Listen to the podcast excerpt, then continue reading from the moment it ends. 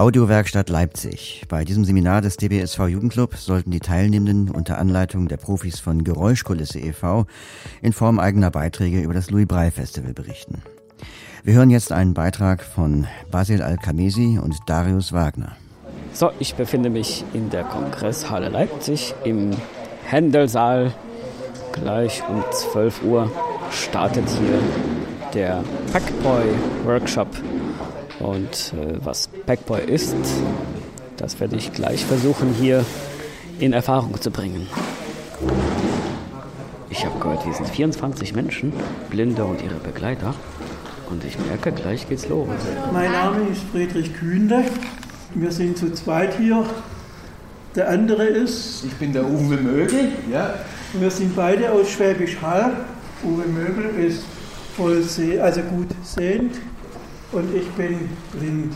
Wir möchten heute mit Ihnen mal einige Übungen machen, wo Sie selber jetzt mal ausprobieren können, wie sich das anfühlt, die Bewegung mit dem Poi. Ich habe jetzt einen Packpoi-Ball in die Hand bekommen. Also ich beschreibe das mal.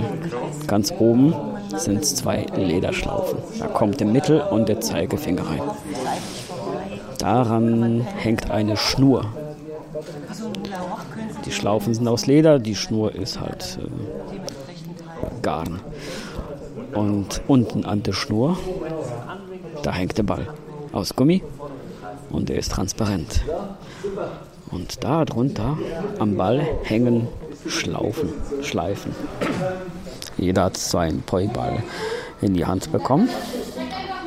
Alle stehen im Kreis und nun werden wir die ersten Übungen meistern. Es kommt nicht darauf an, dass man irgendwie bestimmte Formen macht. Hauptsache man bewegt sich. Ja. Und immer wenn man die Arme bewegt, macht man Hirnaktivität. Wie ein getanzt. Ich habe getanzt. Ja, schön hast du getanzt. Und da kann man eben viele verschiedene Bewegungsformen machen. Und wenn wir jetzt heute schon alle zusammen sind, wird euch der Friedrich Kühnle wird euch ein paar Sachen sagen, was man damit alles machen kann. Oh ja, das ist auch sehr schön. Einfach drehen und die Freunde mitnehmen. Ja. Nun habe ich den Ball einfach kreisen lassen zu Anfang. Vor mir, über mir. Und nun bin ich übergegangen, eine Acht zu schlagen. Das ist die nächste Übung.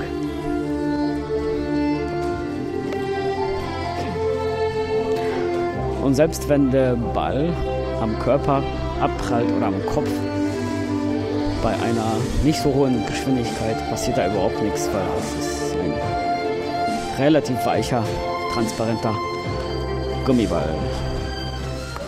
Man muss aber nicht unbedingt immer kreisen oder achten, schlagen. Man kann auch zur Entspannung einfach mal die Poise pendeln. Miteinander oder gegeneinander. Vor den Körper oder neben den Körper.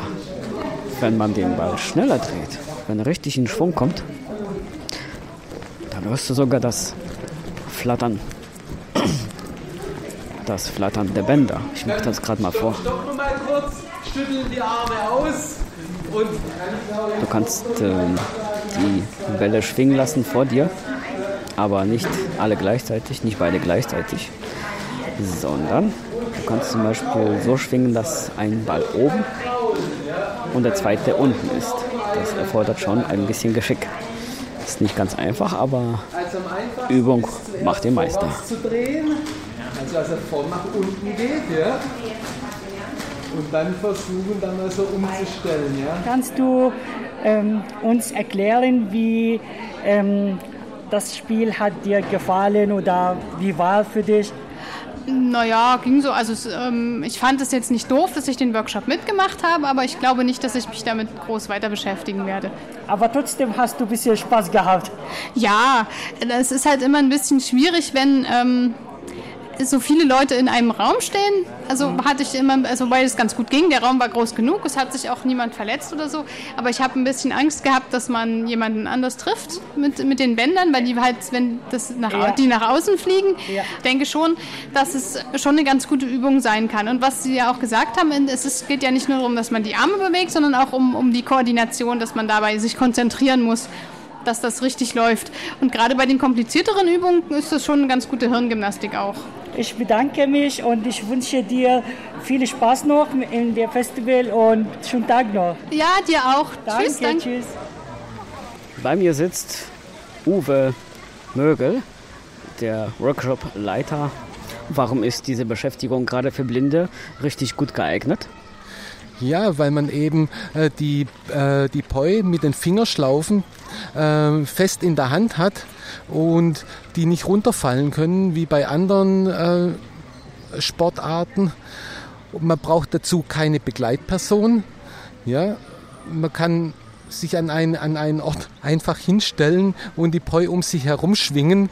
Wenn irgendwelche Gegenstände in der Nähe kommen, spürt man das, wenn die Flatterbänder diese Gegenstände berühren, noch bevor man sie mit dem Ball trifft. Ja, dann kann man sich wieder davon entfernen. Da können sich Nichtblinde genauso mitbewegen wie Blinde. Also man bewegt sich auf einem Level, beziehungsweise haben Blinde manchmal sogar noch einen Vorteil, dadurch, dass sie die taktil äh, besser ausgebildet sind und die Bälle eben besser spüren können. Ja, Äh, dadurch kann man auch sicherlich seine Koordinationsfähigkeit steigern, richtig?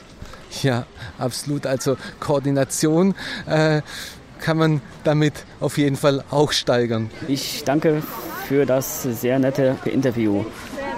Ja, ich danke auch dir, Darius.